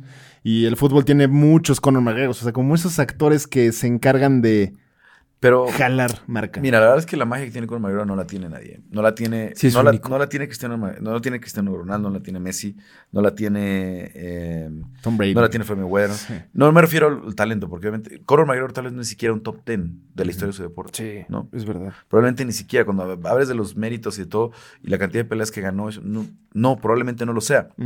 Pero lo que hace Conor McGregor, como para ser como breves, Conor McGregor la última vez que ganó una pelea eh, en 155 libras fue en noviembre de 2016. Siete años después, estamos hablando de que si gana una, puede volver a pelear por el cinturón. Por todo eso Sí. que atrae Conor McGregor, Sí. por todo eso que, que representa Conor McGregor. Y la gente lo pide, no es nada más que, que o porque obviamente es injusto a nivel deportivo. ¿no? Claro. No, tendría por qué, no, no tendría ni siquiera por qué estar ¿Cuáles peleando son sus méritos con para Michael Chandler. Ni siquiera Sí, tendría por qué estar peleando con Michael Chandler. Pero todos los campeones de la división, desde que Conor se fue, han querido pelear con él. Y terminan y quiero pelear con Conor. Y quiero a Conor. Y quiero, porque saben eso pasta. que mueve. ¿saben, eso? saben que esa tensión que trae Conor McGregor y más lo que te viste ganarle a Conor McGregor, como el caso de Javier Nurmagomedov. Javi- Javier Nurmagomedov probablemente nunca había llegado a esos niveles de estrellato que alcanzó. De no ser Ni porque se los le gana imaginado. Porque le gana a Conor McGregor. Tal vez si Conor McGregor se va antes y Javib su pelea de campeonato con Conor no sucede nunca, ¿no? Nunca había alcanzado esos niveles de, de, de- de estrellato, pero es esa, es esa magia que tiene. No, no, no hablo de, de sus rollos personales porque tiene serios problemas personales y ha tenido acusaciones importantes y, Sí. y- y no. Pero ese es- eso, eso que, él lo, que lo acompaña es como juntar a, a Cristiano, a Messi, con Floyd Mayweather y con eh, Tom Brady y todos juntos. Y, y él lo hace sin ni siquiera, porque estamos hablando de, de que Tom Brady ganó siete Super Bowls. Estamos hablando de que Cristiano y Messi son probablemente los dos mejores de la historia. Pero él tiene, Este no, ni tiene el mismo nivel de popularidad que ellos. en, redes, en todo. Es un ahí, fenómeno. está Es ahí. un fenómeno. Entonces, sí, eh, sé que hay mucha gente que se queja, eh, pero la verdad es que es, es injusto, pero le hace bien al deporte. Le hace bien al deporte que esté Conor. Yo subí, subí el, el- el- el sábado un video de, de Conor diciendo que viva México cuando gana Sí. Alexa Grasso. Yo lo grabé, se lo robaron todos, pero yo lo grabé. Eh, este, Hasta lo retuiteó lo- la misma lo UFC. retuiteó. No, y Conor. Conor, Conor, Sí, Conor- sí. Conor me contestó y puso viva México, ahora tienen dos campeones. Ahora. Es, yo he tenido videos de buenos del Super Bowl, de Tom Brady en el vestidor. Yo tengo, tengo un video de Tom Brady cuando perdió el, el jersey en el, en el- el vestidor. Ah, claro que. Que era de los videos que, tenía que, que- que habían tenido más vistas. Ajá, ajá. Este tuvo ya casi 7 millones de vistas. No me joro. O sea, tú, eh, porque es Conor y porque Sí, Conor le dio este retweet, güey. ¿no? Sí. Es, es, es- nunca, a lo mejor el Brady que tuve había tenido un millón y medio, un- 1.2, ¿no? Sí. Este, y otros que he tenido, eh, por ejemplo, ahora tenemos un, un peleador mexicano, eh, que toda su familia es de Iztapalapa, pero él nació en, las, nació en Albuquerque, bueno, en, Clovis, Nuevo México. Se llama Raúl Rosas. Raúl Rosas tiene 18 años, el peleador más joven en la historia del UFC. Eh, también subí un video de él de su pesaje, que solamente le está haciendo el flex, Ujú. ¿no? Pero como alguien lo retuiteó y le puso 18 años, tal, tal, tal, fue como, eh, un, creo que fue un podcast que se llama Spinning Backfist, que es de los de Barstool, que tienen una buena Sí. cantidad de seguidores. Sí, sí, sí, claro. Ese video también tiene un millón de views. Y nada más es Raúl haciéndole así. O sea, es un video de 10 segundos. Sí, sí, sí. No, no, no tiene ninguna. Pero, vaya, lo que el, el fenómeno de, de Conor es, es así. O sea, no, no se trata nada más de, de la, del talento, sino de, de- ese carisma que tiene, de esa, de esa, de esa manera que tiene de, de venderse, de tocar las fibras, ¿no? O sea, hoy que salga Conor diciendo Viva México en este momento, pues No, bueno. se sube al Sí, barco y sí, se ganó Sí. millones de, de- de fans mexicanos, claro. ¿no? Que si a lo mejor ya dicen, ah, ya que flojera Conor. No, pues ahora, ahora que vean la pelea de Conor, van a decir, eh, Sí, Conor, claro. hermano, eres mexicano, ¿no? Y Sí, van a sí, estar Esa va a ser la porra, esa vamos ¿No? a cantar. Sí, somos muy Van- bien van- fáciles. Van, a, los- van a estar ahí, van a estar, van a estar ahí. Y, y la verdad es que algo que sí es eso, yo conozco a Conor hace, pues ya casi 10 años también. Y algo que sí él siempre ha, él intentado, él intentó pelear en México. En, en UFC 180, 180. Cuando se cae la pelea de Diego Sánchez, él hizo así todo lo que pudo. ¿Ah, sea, sí? Habló con, con- Fuimos, en ¿te Ah, que fueron ustedes. Sí. en ese entonces, se cae- pelea- le- Diego Sánchez iba a pelear con Norman Parke, que era un irlandés. Entonces se enteran, se enteran ellos, y, y Conor acababa de pelear y quería regresar muy rápido. Luego, luego. Porque él quería pelear ya con, por el título con José Aldo, ¿no? Entonces le habla a Deina, le habla a Lorenzo, le dice, quiero pelear, quiero la de Diego Sánchez. Entonces van a cenar, ¿no? Eh, y, le- y además había un compañero de, de, de- de Diego que iba a pelear acá en México, perdón, de, de Conor que iba a pelear acá en México. Entonces todo les cuadraba y de- deciden que este, los Fertita y Diana, mejor te vamos a hacer estelar en Boston Ah, en diciembre, que es cuando le gana a Denis Siever. Ok. ¿no? Entonces se, se cae la oportunidad, pero él sí quiere venir a pelear en México. Y también yo hablo muchas veces con él, le dice, yo quiero pelear con un mexicano, ¿no? Pero quiero pelear con un mexicano real. Sí, sí, o no sí. quiero pelear no con Ricardo Lama, no quiero pelear con... Si quiero pelear Sí, con... sí, sí. Entonces era Yair, ¿no? Si, si un día Yair está, quiero pelear con Yair, quiero pelear con un mexicano real, quiero que sea en Las Vegas y quiero ver a todos los mexicanos y a todos los irlandeses. Ah, qué buena onda. Porque él sabe cómo... Eres mi Él sabe hermano. todo ese, o sea, obviamente no, no es, o sea, si ves lo que pasa el 5 de mayo, lo que pasa el 15 de septiembre con Canelo, Claro. ellos saben lo que pudiera generar. Sí, nada menso también, nada menso Si él trae a un mexicano de rival, puede ser una Brutal, cosa. Entonces, brutal. no, no es gratuito, ¿no? O sea, sí entiende lo que puede valer el Claro, mercado, el negocio. el mercado de Sí. México. Y honestamente creo que sí le gustaría pelear con mexicanos. O sea, honestamente sí que es algo que, que sí le gustaría ver. Digo, hoy la posibilidad está lejana. Pues sí, no, ahorita el Conor le saca unos 15, 20 kilos al pobre Jair. ¿no? Sí. bueno, y ahí O sea, la cantidad de músculo que ganó ese güey. Sí, ¿Ah, sí? pero si estamos No, hablando de que peleen en brutal. 155, y ayer no tendría problemas en pelear en 155. Y, y si somos honestos con lo que es nuestras últimas peleas, Yair tendría que ganarle. a- No, por a supuesto. Conor, ¿no? Sí, sí, sí, sí. sí. Por el nivel en el que Debería está de. el día de hoy. Sí, sí, sí. Vamos a ver cómo regresa Conor, vamos a ver si puede ganarle a, a Michael Chandler, que es una pelea durísima. Y si de ahí pasa, se abre otra vez el, el abanico de posibilidades. Lo más seguro es que sea la pelea de campeonato para él. Pero, o sea, porque imagínate Islam contra Conor 2, ¿no? O sea, sería... Que ahorita eh, yo o creo sea, me que refiero a Islam Islam- contra Conor 2 porque Ah, la sí, 1 sí, es, sí. la, la uno es Khabib. Khabib. Ya no tenemos a Khabib. pero, Pero tenemos a otro de tenemos sus que- tenemos a Islam, ¿no? Entonces, pues sería darle continuación a esa, a esa gran rivalidad. rivalidad, sí, no, que se Oye, puso y, brutal. ¿Y qué le, qué- a ver, por qué le falta más a la, a la- a la UFC? O sea, dices, hay videos de más de 10 millones de views este, tuyos. Y, o sea, sí hay, sí jala gente esto. Y el irlandés que y con además- el PI que va a abrir ahorita el Sí, claro, es lo que iba a decir justo que fa- aquí en México, ¿no? ¿Qué, qué- qué falta para que, para que termine de explotar? O sea, ¿será que los papás de los niños no los, no los invitan a practicar la UFC por la violencia? Pero ¿O, o qué es? No, falta tiempo nada más. Falta, falta que se consolide esto. Hay que recordar que el MMA es un deporte que, como organización, el UFC tiene 30 años. Está cumpliendo 30 años. Está sí, sí, sí. Hace 30 años ya había campeones mundiales de boxeo en México. Hace 60 años había campeones mundiales de boxeo en México. Hace 70 años, ¿no? Competir con eso que se está viviendo hoy, con tener tres campeones mexicanos, pues estamos, o el MMA está 100 años atrás, literal. ¿no? Sí, Este, sí, sí, sí. Probablemente son 100 años. Entonces, recortar esa distancia no es fácil, ¿no? Pero a ver, ve, vamos al futuro. Después de Canelo, tú dime las cinco estrellas del boxeo mexicano. Pues Julio César. No, no, las actuales, actuales. Ah, O actual. sea, ¿quiénes vienen detrás de Canelo? ah, no. O sea, pues ¿quién- no. ¿quiénes van a ser los que se quedan en la bandera, no? El o sea- alacrán, ¿cómo se llama? El alacrán Bartlett. El gran Berchelt, Berchel. que perdió con Valdés y luego volvió a perder. Ahorita ha perdido mucho. Oscar Valdés, que también está en el equipo del Canelo. Valdés, que ¿no? desafortunadamente, porque me cae muy bien y lo quiero mucho, viene de perder. El Gallito Estrada, no sé si siga como ahí con O sea, mira, están, hay varios. hay varios. Están, México pero- tiene ocho campeones en este momento. Sí. Entonces, pero tienes al vaquero Navarrete, tienes a, a Jaime Munguía, tienes a, a este. mm, eh, ¿Quién me está faltando de los que están? Eh, eh, Al Zurdo Ramírez, que acaba de perder también con Vivol, etcétera, etcétera. Pero no, no van a tener ese poder de estrellato que tiene Canelo. No, no, no. Ya no, Difícilmente. ellos no lo van a alcanzar, ellos no, ellos, ellos no van a poder eh, acercarse a eso. Si alguien lo tiene y que pudiera ponerse la bandera de México es Ryan García, que no lo ha hecho aún, ¿no? Pero probablemente el, el 5 de mayo se le queda a Ryan García cuando se vaya. a Sí. Canelo, ¿no?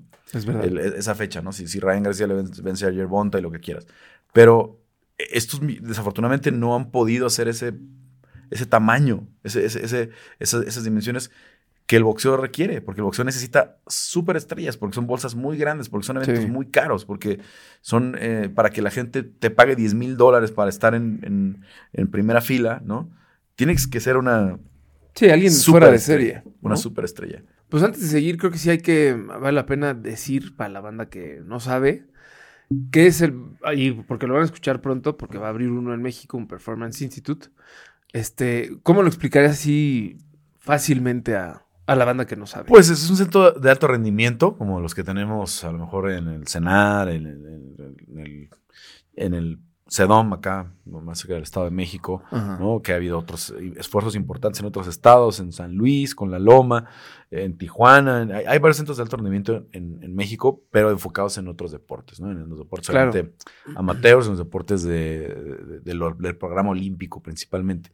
En este caso, y a diferencia de, lo- de todos esos esfuerzos, es una iniciativa privada de UFC, que todo el recurso viene de ellos, no depende de- ni de que el gobierno les autorice, ni de que si para el otro sexenio eh, hay un cambio de administración aquí o allá, que pasa mucho, Sí, con, sí, sí. pasa mucho con, con los apoyos al deporte, ¿no? Claro. En este caso, eh, es un centro de rendimiento que tiene el UFC que replica lo que tienen en Las Vegas. ¿Qué tienen en Las Vegas? En Las Vegas tienen una instalación eh, de, son 3.200 pies cuadrados, tengo entendido, donde tienen, eh, tienen un piso, en un primer piso tienen eh, un gimnasio muy, eh, muy completo, tanto para hacer pesas como para rehabilitación, que muchos de los atletas actuales de UFC lo usan principalmente por eso. Hay muchos que a lo mejor viven en otra parte de Estados Unidos o viven en México, pero están rehabilitándose una cirugía de rodilla. Pues se van allá porque es mucho más barato, obviamente es gratis, Claro. pero UFC, ¿no? Entonces todo el trabajo, quien ha pasado por una rehabilitación de esa naturaleza, pues las terapias, los ejercicios de fuerza, todo eso mientras recuperas una rodilla, un codo, este, son, muy, son muy caros porque hay que estar pagando, y más si estás en Estados Unidos, son mucho más caros. Entonces, ese primer piso tiene eso, tiene las mesas de, bueno, las camas de los, ortopedistas para la terapia, tienen eh, el gimnasio, hay una área muy grande de, eh, de nutrición, ¿no? Otra área muy grande que se dedica solamente a las pruebas físicas, ¿no? De rendimiento, de eh, cuánto deben de correr, tienen rankings de cada división, quién salta más, quién corre más, quién resiste más. Reflejos también más no tienen la, la pared esta de los, de los De. Tienen eh, además eh, en, este, en este primer piso este, eh, tienen un comedor, ¿no? El comedor conecta entre la oficina central de UFC y el, y el Performance Institute. Entonces ahí tienen sus dietas, tienen los, los peleadores que son, están dentro del contrato de UFC, pueden decir voy a estar tal día, tal día, o vivo aquí. Entonces van en la mañana les dan su desayuno, su comida, su cena, todo, toda su dieta de todo el día. Pasamos al segundo piso, que es mucho más ya para el rendimiento, y tienen dos octágonos, tienen un, tenían antes un cuadrilátero, ya lo cambiaron ahí por una zona de costales, tienen jaula, tienen un mat muy grande para, para el, el trabajo de piso. O sea, digamos que eso es un, es un gimnasio muy completo. Eh, además tiene atrás como un cuarto que es como de esos cuartos de video que tienen en la NFL, ¿no? Sí, sí, sí. Entonces, sí. Para Se abre, se abre la pantalla, se, se abre la pared, digamos, y pues hay como un cuarto de estudio y estás, puedes tener uno- alguien trabajando en el octágono y enseñando técnicas. Entonces, es una instalación muy importante que ha cambiado mucho el performance de muchos peleadores, ¿no? Que muchos se han movido a Las Vegas, entre ellos Brandon Moreno, porque trabajas ahí todo el tiempo. Tienes, claro. tienes doctores, tienes nutriólogos, tienes a la gente que está pendiente de ti todo el tiempo y obviamente sin costo al ser peleador Sin de duda. UFC, los que están. Entonces, el plan de, de abrir uno en México eh, es similar a lo que están haciendo en China. En China se abrió ya hace como 4 o 5 años, tengo entendido. Sí, porque en 2021 llegaron los primeros peleadores de esas generaciones. Debe haberse abierto en 2019. Em, Una pregunta nada más. O sea, tipo alguien como Brandon Moreno, que ya es campeón, ¿puedes, hacer- puedes hacer uso como de esas sí, instalaciones? Sí, sí, sí, Si sí, estás sí. bajo contrato. Sí. mm, Sí, todos los peleadores que están bajo ah. contratos y además tienen la facilidad de poder llevar a algunos de sus compañeros de esquinas, aunque no sean bajo contrato de UFC. O sea, por ejemplo, hoy que Marcelo Rojo y Macio Fulen ya no están en UFC, pero siguen siendo compañeros de Brandon, Ajá. Pueden entrar con él, pueden entrenar con él, pueden trabajar para hacer uso de, la mayoría de las instalaciones. No tienen todos los privilegios que tienen los peleadores que están bajo contrato UFC, pero puedes ir y trabajar con tus compañeros, puedes llevar a tu- tus esquinas, a tus entrenadores. Entonces, en un principio había mucha, estaba subutilizado, digamos, porque muy pocos peleadores viven en, en Las Vegas, ¿no? Las. Vegas tiene dos gimnasios muy grandes, que son el Syndicate y el Extreme Couture, pero en realidad están muy repartidos. Hay unos que vienen en California, que vienen en la costa este, en Florida, que está el American Top Team, que es un gimnasio gigantesco, el Kill Cliff, que también está en el sur de la Florida. Pero lo que empezó a suceder durante la pandemia es que con todas las restricciones de viaje y todo eso, y con la mayoría de los eventos sucediendo en Las Vegas, muchísimos peleadores de muchos países se mudaron a Las Vegas, ¿no? Entre ellos Brandon Moreno, que, que se mudó de, de Tijuana a Las Vegas, para estar más cerca, para estar más cerca de esta parte, y donde necesitas un llamado y necesitas ir a la oficina de UFC y tal, y ya no tienes que tomar un vuelo y esto y lo otro, entonces están ahí. Entonces, ¿cuál es el plan de este Performance Institute? Un rollo similar al de China, en el que vas a, a desarrollar un grupo pequeño, porque tampoco va a estar abierto a 200 peleadores, o sea, Sí, van no. a estar trabajando entre 15 y 20 peleadores ahí, jóvenes principalmente con posibilidad de desarrollarse en el futuro, ¿no? Van a tomar chicos de 18, chicas o chicas de 18 a 25 años a lo mejor, que pensemos que en 3 o 4 años pueden llegar a UFC, ¿no? Para tenerlos ahí, entrenarlos, a lo mejor los van a meter a las, a las, a las promociones regionales, a que, a ver, ya llevas seis meses entrenando aquí, vamos a conseguirte una pelea con estos, vamos a conseguirte una pelea aquí, ¿cómo te va ahí? Ganas dos, tres peleas, vámonos, te vas a UFC o te vas a Contender Series.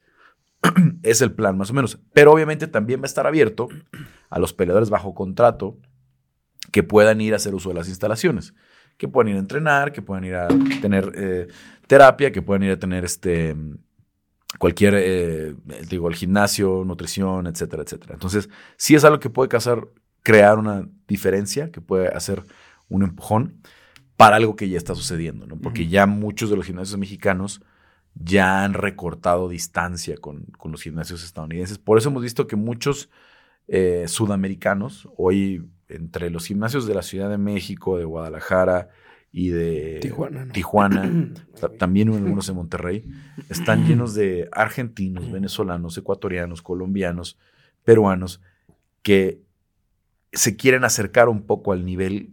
Obviamente México no, no es lo mismo que estar en Estados Unidos, pero ya la distancia no es la que era antes, ¿no? Sí. O sea, si antes decías, híjole, es que no es que la de Estados Unidos es completamente diferente, hoy ya no es tanto. Ujú. Hoy ya puedes entrenar a muy buen nivel en México, ¿no?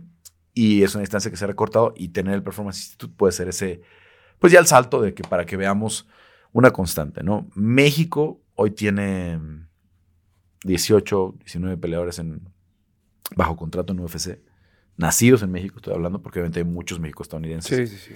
eh, que también representan a México, que también salen con la bandera de México, con, con los colores de México en su uniforme. Y ese número creo que debe acercarse a los 40, 50 en, en los siguientes cinco años, ¿no? Debe haber al menos 40, 50 y al menos México tiene que tener 10 peleadores clasificados en las divisiones femeniles y de las 125, 35, 45 libras y probablemente en el peso ligero, que son las 155. A partir de ahí, lo veo muy difícil porque la verdad es que la talla no nos da, ¿no? Lo mismo lo vimos en el boxeo mucho tiempo, ¿no? Eh, el primer campeón de las 160 libras mexicano en el boxeo fue Julio César Chávez, hijo. Los grandes del 2012, ¿no? Y a partir de ahí hemos tenido a Canelo, al Zurdo Ramírez, ¿no? Que son los que tienen la, la, la mayor talla, ¿no? Ahora, ahora Jaime Munguía, que también está por ahí en esas divisiones. Pero es difícil, es difícil esas, este, e- esas, esas divisiones que, que veamos mucho talento mexicano eh, en 170 libras, 185. eh. Sí, por nuestra naturaleza, pues no, no. No, no, o sea, países como Brasil sí tienen de Sí, todo, ¿no? sí, sí, Brasil sí, tienen desde, eh, eh, desde las 125 libras hasta las 265 Sí, sí, sí. libras. Pero en México hay muy pocas peleas de, de 170 para arriba, muy, muy pocas. Y todas las promociones locales es muy difícil encontrar ese tipo de peleas. No, pues muy bien, mi estimado Carlos. Yo ya se nos está acabando el tiempo. Si, si fuera por nosotros, seguíamos. Este, Siempre me pasa. Bueno, este- yo tengo, perdón, te voy a eh, eh, robar un poquito el micrófono. No, adelante, Bueno, es que tenemos tres. Es tuyo. Sí, no, te agradezco. No tienes que cruzarte. sí, no tengo que cruzar. Eh, porque esta es nada más como muy, muy de fan. ¿Qué, qué tal es Dana White? ¿Y qué tal es...? O sea, yo, yo, yo, no, a ver, obviamente yo lo poco que he visto por ahí de él, pues es como un cuate muy... eh, pues debe ser difícil entrevistarlo, ¿no? Conmigo siempre ha sido muy buen trato. La verdad, conmigo, conmigo yo he tenido, no sé si es suerte, no sé si por alguna razón le caigo bien, pero la primera entrevista que le hice fue 2012, yo creo, y le he hecho unas 25, 30 entrevistas. es que sí, sí, sí. Y- Fíjate nomás. Y ha sido siempre amable conmigo, siempre, siempre. Tiene un problema de audición eh, que en las conferencias de prensa le cuesta mucho trabajo entender, sobre todo los que tenemos algún acento no... Pues latino, ¿no? no, Más bien los- no, no, pero le cuesta con, trabajo con los rusos, con los, con Ah, los claro, africanos, claro. con todos, ¿no? Sí. Pero tiene a su vicepresidenta, que es Lené, eh, que está pegada con él, y entonces le pregunta, ¿qué dijo? ¿No? Y, ya, y ya Lené le interpreta un poco la, la pregunta, porque sí no escucha muy bien, y, y a veces incluso con los propios estadounidenses. Entonces, sí he tenido algunos momentos medio curiosos con él, de que no me entiende, me contesta otra cosa, nada más se ríe, Ajá. este, eh, pero principalmente en conferencias. Entonces, ya procuro, ya aprendí un poco de eso, ya procuro no preguntarle nada en conferencias de prensa, a menos que sean las que son las del Apex, que son muy, muy cerradito el espacio y no hay tanto ruido. Pero ya en las conferencias, así cuando son las eh, conferencias estas grandes que hacen en la arena, eso no tiene sentido preguntarle porque no me entiende nada. Claro, Me mejor. Me, me contesta otra cosa. Pero yo he tenido muy buen trato. No, no puedo hablarte de la persona porque no lo conozco fuera No, de. lo tuyo es, fuera este, de- no, no, hay, hay otros, hay otros eh, personajes que sí conozco fuera de. Pero no te puedo decir nunca he ido a tomar unas chelas con Dana o algo así. Sí. Que te pueda decir cómo es, cómo, cómo no es. Tiene, eh, conozco opiniones muy encontradas. Muy, Sí. Obviamente hay gente que lo adora, gente que dice el Big Boss y, y le agradecen todo en la vida. Y también gente con la que terminó muy mal, ¿no? Sí. Sí. Entonces ahora Que que, han sido está, muchos. ahora que está envuelto en una... Ahora, pero sí, pues sí que son más los que te Los hablan que bien, bien, que mal. pero los los pocos mal. que te hablan mal se hace muy grande. ¿no? se, Sí, se sí, hace, sí. se hace muy... se hace- porque ¿cuántos peleadores se han ido como Francis Ngannou? Pues solo Francis Ngannou se fue así, ¿no? Con Sí, una oferta buena, un buen dinero en la mesa, pero él dijo, yo ya no quiero, yo... Bajo estos términos, ¿no? fue mucho No desgaste. Fue mucho Sí. más desga- el desgaste personal de una negociación muy larga de dos, tres años. Tito Ortiz, por ejemplo, con Tito Ortiz, que Ah, llegó a ser su manager Sí. eh, y luego acabaron muy mal y hasta incluso se retaron a golpes. O sea, sí ha tenido esos episodios. Sí, sí, sí. Está viviendo un tema de la polémica de, de la violencia doméstica que se salió en Un video nuevo, con ¿no? su con su esposa. Entonces no te puedo decir, porque tampoco puedo- meter las manos al fuego, ¿no? No, no, si es mi amigo, yo sé que no haría eso. No, no, la verdad es que no. La verdad es que no. sí. La verdad es que además lo que dice el video, pues es irrefutable, ¿no? No- Habla no- por sí no- solo No puedes. Él mismo, y además él mismo salió a, reconocer, Sí. o sea, no- él dijo, no me defiendan, no, no, es indefendible, es, es un No, error. creo y- que lo hizo muy bien. Salió y dijo, güey, sí, la cagué, perdón. No hay más. Mucha gente no, hubiera querido, ha querido probablemente más. No No sé. Este, eh, creo sí que lo que él dice, pues la, el, el quemón social eh, es, es muy grave. Mucha gente hubiera querido mayores consecuencias. Pues, También sí. estoy consciente de eso, pero digo, no, no, no puedo hablar yo en un terreno personal más allá de mi experiencia. A mí no me gusta hablar mal de la gente que, con la que me ha tratado bien. En mi caso nunca he tenido ninguna dificultad con él, para nada. Al contrario, me ha, me ha hecho parte en muchos momentos, me ha dado muchas breaking news, este, a veces cuando anda de buenas platicamos de más este, fuera, de, fuera de, de cuadro, pero te digo, no, no puedo decirte, a mí me parece a lo lejos, por el trato que tiene con sus cercanos, que es una buena persona. Pero no te lo puedo decir. así. No te, puedo- sí, no sí, te de puedo decir si es súper No, compa, es muy porque no. no, no, no. Porque la verdad es que no, ¿no? Y a ver, ya está en un nivel, es un... No, multi- bueno, mis respetos. Mis Sí, sí, respetos, sí. levantar algo de ese calibre. Es el personaje más influyente en la historia de un deporte, definitivamente. Probablemente Sin desde duda. el varón Pierre de Coubertin, ¿no? Que inventó los Juegos Olímpicos o el Sí, formato sí, de los Juegos. Olímpicos, Sí, ¿no? este güey. Este, porque realmente tú puedes hablar que ha, ha habido comisionados del NFL que han tenido mucha influencia, que han hecho muchas cosas por la NFL. Paul Tagliabue creo que fue el que hizo la, la NFL, el gran producto que antes Es. de Roger Goodell, ¿no? Eh, que hizo el, el gran producto que hoy es, ¿no? Este, eh, también comisionados este, David Stern en la NBA también, Claro, que le tocó la época de oro de, de- Sí, de- sí, de sí. Jordan, de Kobe, de Shaq, ¿no? Este, de Bear, de Magic, etcétera, etcétera, ¿no? Eh, pero alguien que haya pues estado básicamente en toda la historia del deporte, porque pues, Dana tiene 22 o 23 años que compraron el, el UFC y, y estaba a punto de desaparecer cuando lo compraron. Eh, no hay nadie con esa influencia, ¿no? Para bien y para mal. verdad, Para bien y para mal, porque obviamente, pues sí, hay muchos temas que, que revisar en- de- dentro de la estructura del deporte, como creo que en todos, ¿no? Porque en la NFL también, Sí. si vemos el, la- lo que habla la gente de Roger Goodell, ¿no? Sí, sí, que sí, sí. Cuando sale Roger Goodell a la conferencia, que te- él siempre Lo sale con sus sonrisas sí, y Lo abuchean a "Uh". cada rato. Sí, Este, sí. Entonces, sí es, sí es, es muy difícil. Además, cuando estás en una posición de poder es bien Además, complicado sí, sí, sí. quedar bien con todos. ¿no? Sí, Entonces, siempre te ganas enemigos en el camino. pero en mi caso, te puedo decir que ha sido muy buena experiencia, ¿no? No sé si un día termine como Ariel Helwani peleado con él. No, esperemos que no, esperemos que no suceda, pero porque también ellos tenían una muy buena relación, eran Sí. súper, súper cercanos, Sí, claro, bueno. pero Sí. Ariel es el, comentarista que empezó trabajando en UFC y ahora ya tiene su, su portal. sí, sí, Sí, bueno, no, y no Ariel tiene un alcance gigante Brutal, en, sí. en- en Sí. todo tipo de, La verdad, sí. todo tipo de, de plataformas. Pero bueno, la verdad es que pues las relaciones a veces se rompen, ¿no? Sí, sí, sí, como todas. Y, y los grandes amigos terminan a veces muy peleados y, y espero que no sea mi caso. ¿no? Igual este No, es el último podcast que hacemos este, nosotros no- no- nunca sabe, sabemos, ¿no? nunca sabe. Nunca sabe. Ya, Jai, te regreso el Pero micrófono, perdón. sí, la verdad es que ha sido una plática maravillosa, enriquecedora. Sí, sin duda. Te agradecemos muchísimo el que hayas Cuando- venido este, a engalanar este bello espacio. Sí, porque sabemos que no fue cerca y, y que Sí, qué buena onda, sí, de sí. verdad. Gracias. Sí, gracias, están más lejos que Las Vegas. Sí. Este, pero pronto vamos a abrir un estudio cerca del Performance Institute. Exactamente, pues ya que no haya problema, ¿no? Claro. Pues ya Lo que se tenga que tendremos mucha oportunidad de, de tener invitados por allá. Exactamente. Oye, pues para finalizar, nada más, ¿cuándo crees que sea el evento en México? Si tenemos suerte va a ser en agosto o septiembre. No creo que son las fechas que no tienen ahorita. el- si no es ahí, también no vamos a tener tanta suerte y se nos va a pasar hasta el año que entra, No, que desafortunadamente. sea, que sea. Porque octubre ya está en Abu Dhabi, Nueva York es en noviembre, diciembre es en Las Vegas. Entonces, donde hay una ventana por ahí son los de agosto, que el año pasado, La última vez que vinieron fue, en agosto, que yo Septiembre. recuerda, ¿no? Bueno, septiembre del ahí, sí. 2019.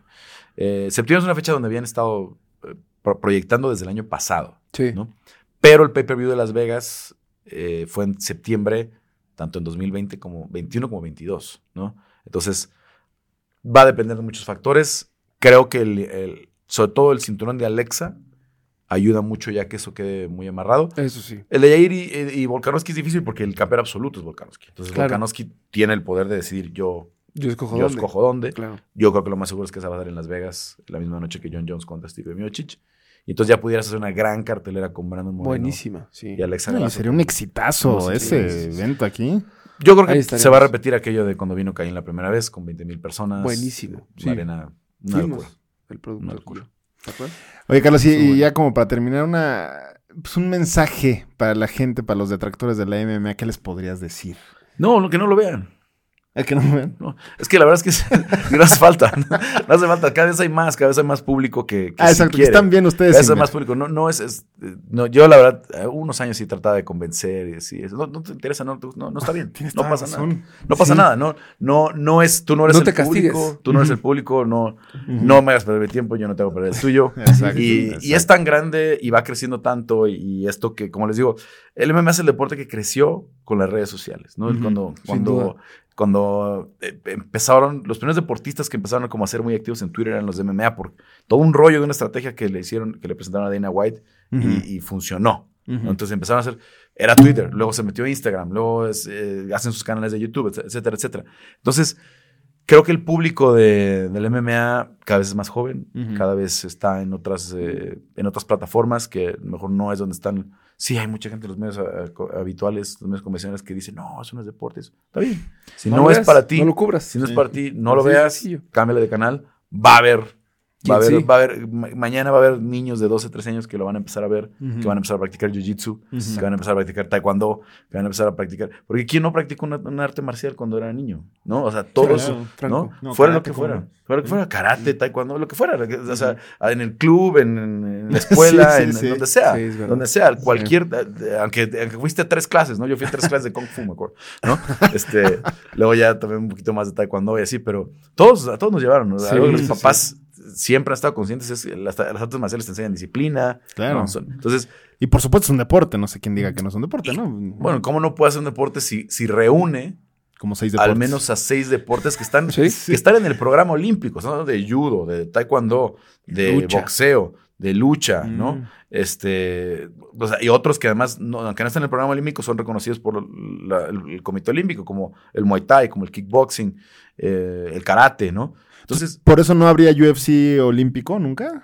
es muy difícil, porque tienen, ya, ya hay varios ciertos avances con la, con la eh, Federación Internacional. Ajá. Eh, ya hay una federación internacional muy seria que está haciendo campeonatos mundiales. Creo que ahorita traen una bronca de recursos. No sé quién qué va a terminar eso. Sí, Pero es el primer paso. ¿no? sí. El MMA a nivel amateur creo que sí lo vamos a ver eventualmente. Sí. Si, si lo lograron con el surf, si lo lograron con el skate. Vaya, claro. cuando yo hace 20 años estaba tratando de hacer la difusión al skate, me decían, eso no es deporte, eso es de vagos. Y mira, Eso es de vagos, mira. ¿no? Sí, y ahora, sí, sí. ¿quién- cuál, cuál fue la medalla más sonada en los Olímpicos de Tokio? La que más recuerdas.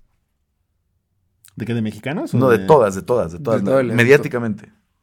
Pues sí, pues el skate. Que la fue niña de primera vez. 14 años Sí, que ganó la, cómo Brasil- no, la sí, brasileña. sí, sí, Esa fue la que dio la vuelta a todos y las niñas y esto y lo otro y tal, tal, tal. No, cuando hace oh, cuatro Juegos Olímpicos has dicho el skate en los Juegos Sí, Olímpicos, sí, ¿cómo sí, crees? sí, sí, ¿Cómo sí. crees? Yo iba a los X Games y les decía, es que esto va a ser un día como los Juegos Olímpicos. No, hombre, Sí. ¿cómo va a ser esto como un día como los Juegos. Olímpicos? ¿Y ve? Esto es Ahí de está. marihuanos. sí. Eh, literal era eso, es de marihuanos, es de vagos, están ahí con su caguama y de arriba de su patineta. Sí, Ajá, ok. Entonces, bueno, sí, ahora resulta, ¿no? Que el surf, que el skate, este, son deportes olímpicos y que además son de los que están atrayendo un nuevo público a los... Mm, a- claro, y a- con todas las credenciales, además. a- exacto. a, los juegos. Entonces, eh, que no lo vean, que no lo vean, que, que Muy bien. Ha, ha sido, de hecho, termina resultando, este, Contraproducente. no, al contrario, o sea, termina llegando más gente. Cuando alguien se queja en medio, es que el MMA no es deporte. Por morbo lo ven. Sí. ¿no? Eh, empieza, a traer, empieza a traer más gente. Entonces, si no les gusta, pues, pues quéjense y no lo vean. Y, que le cambien a ya, ya, deporte. ¿no?